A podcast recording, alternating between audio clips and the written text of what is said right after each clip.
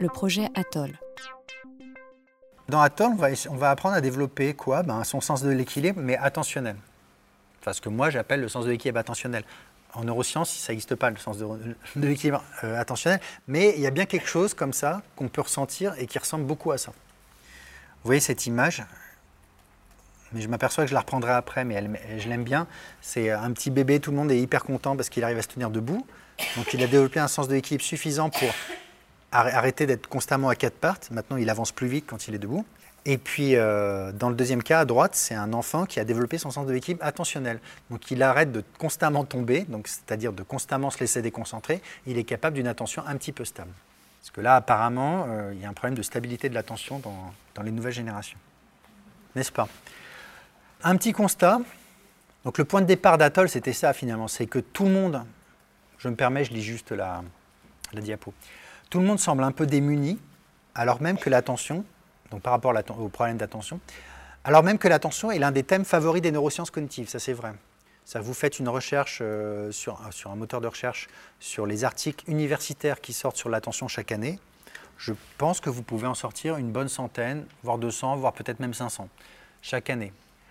Qu'est-ce qu'il en ressort d'un point de vue pratique pour l'éducation nationale, ou même pour la façon d'éduquer les enfants En gros, rien il y a un, gouffre entre ce qui est produit et la, vitalité du champ universitaire sur la- sur l'attention, sur, la compréhension des mécanismes universitaires et l'application pratique à ceux qui en ont besoin.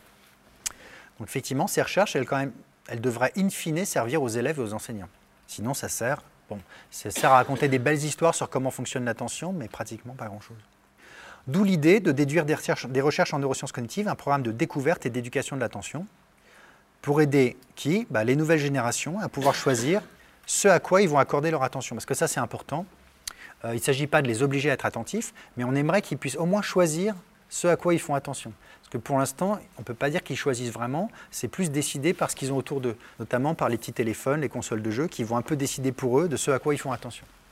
En court-circuitant ou en kidnappant un peu les deux systèmes que je mentionnais là-haut, attrait pour la récompense, pour la gratification immédiate, et puis euh, science. Et euh, l'idée, c'est de s'intéresser aux plus jeunes, donc pas mal le primaire, mais pourquoi pas les plus grands, euh, avant qu'ils soient exposés massivement aux nouveaux médias, voilà. Parce qu'il devrait presque y avoir un permis d'utiliser un téléphone portable d'un jour, ou un permis de se connecter à Facebook. Ou. On devrait avoir compris certaines choses sur l'attention avant d'avoir le droit d'aller sur un réseau social. Voilà, et c'est une coproduction entre chercheurs et enseignants, parce que nous, on ne savait rien de ce qu'était une, salle de classe.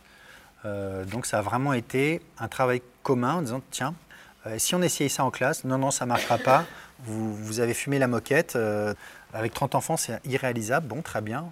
Et, ça, oui, ça, ça marche peut-être mieux. Donc il y a eu tout ce processus de co- coélaboration. Euh, une petite diapo pour vous montrer où on en est. Euh, on a eu la grande chance d'être financé par l'Agence nationale de la recherche pendant 3 ans, 4 ans, depuis 2013 en fait, depuis le point de départ. Donc c'était bien, on avait des sous. Au départ, euh, on a commencé par 30 classes pour tester nos bêtises et donc nous renvoyer nos copies en disant ça c'est nul, euh, refaire. Ensuite, l'année d'après, on avait un programme qui était meilleur, on avait, il a été testé dans 80 classes et cette année, on est proche des 450 classes.